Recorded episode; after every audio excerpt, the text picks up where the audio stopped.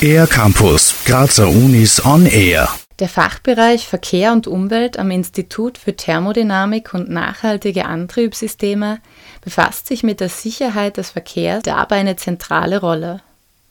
Weil vor allem die hohe Feinstaubbelastung ein Problem in Graz darstellt, haben wir Arbeitsgruppenleiter Peter Sturm dazu befragt. Also Feinstaub als solches hat mit dem Wort Staub eigentlich sehr wenig zu tun. Das ist ein Agglomerat aus verschiedensten Partikeln und Aerosolen in der Atmosphäre, die zum einen aus Verbrennungsprozessen herauskommen, aus mechanischen Abriebprozessen herauskommen, Produktionsprozessen, aber auch chemisch in der Luft aus Gasen gebildet werden. Also das, was wir unter Staub verstehen oder auch unter Feinstaub äh, verstehen, ist nur ein kleiner Bruchteil von dem, was, wir, was wirklich als PM10 äh, rechtlich gesehen der Feinstaub äh, hier äh, zu verzeichnen ist. Feinstaub kann also auf unterschiedliche Weise entstehen. Obwohl sich emissionsseitig in den letzten Jahren vieles zum Besseren gewendet hat, ist die Feinstaubbelastung in Graz im Vergleich zu anderen österreichischen Hauptstädten relativ hoch. Das liegt vor allem an der niedrigen Windgeschwindigkeit und am geringen Niederschlag. Beides Faktoren, die eine bessere Verteilung der Feinstaubemissionen und ein Auswaschen der Atmosphäre bewirken würden. Zu den gesundheitlichen Risiken von Feinstaub ergänzt Daniel Frohwirt, Universitätsassistent im Fachbereich. Die Partikel haben die Eigenschaft, dass sie tief in die Atemwege äh, gelangen, beziehungsweise sogar in den Blutkreislauf und dann eben Atemwegs- und Kreislaufprobleme verursachen. Doch nicht nur die Abgase von Fahrzeugen sind gesundheitsgefährdend, auch die Fahrzeuge selbst sind es. Und zwar, wenn es um unsere Sicherheit auf den Straßen geht. Besonders in Brand geratene Fahrzeuge können da schnell zur Gefahr werden. In Tunneln etwa, wenn es an Fluchtwegen sowie an Lüftungsanlagen mangelt. Diesbezüglich kann Daniel Frohwirt allerdings beruhigen. Das Sicherheitsniveau in Tunnelanlagen ist an sich sehr groß, also sehr hoch.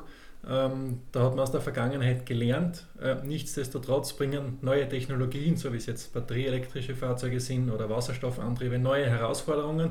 Das heißt, für uns gibt es wieder Forschungsbedarf, um das Sicherheitsniveau nachhaltig hochzuhalten. Wie also sieht das ideale, sowohl sichere als auch umweltfreundliche Auto der Zukunft aus? Da gibt es ein ganz ein einfaches, Sie kennen in Fred Feuerstein, da hat man das Fahrzeug mit den Füßen angetrieben. Dort sind wir am umweltfreundlichsten gar keine Frage. Wenn man sich fortbewegen will, dann wenn möglich ohne eine motorisch unterstützte Technologie. Vielleicht kann man gewisse Fahrten vermeiden, viele Fahrten, wenn es geht, mit öffentlichen Verkehrsmitteln zurücklegen und egal ob man jetzt ein Auto mit Verbrennungsmotor hat oder mit äh, batterieelektrisch betrieben, man muss sich immer Gedanken machen, wo kommt die Energie her. Elektromobilität ist eine, ein, ein guter Weg, wenn die Energie sauber zur Verfügung gestellt wird. Und das ist derzeit nur für einen ganz kleinen Teil der Energie möglich. Technisch ist also vieles möglich. Aber ohne ein Reduzieren der eigenen Autofahrten werden wir das Klima nicht verbessern können. Also, nicht auf fortschrittliche Technologien verlassen, sondern häufiger verzichten lernen. Und wer noch mehr tun will und etwa auf wissenschaftlicher Ebene einen Beitrag leisten möchte, ist an der TU Graz herzlich willkommen.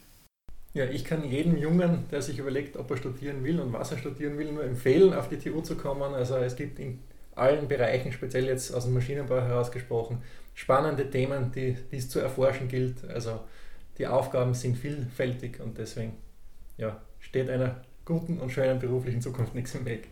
Für den ER-Campus der Grazer Universitäten Mares Camilla Kohlmeier. Mehr über die Grazer Universitäten auf ercampus-graz.at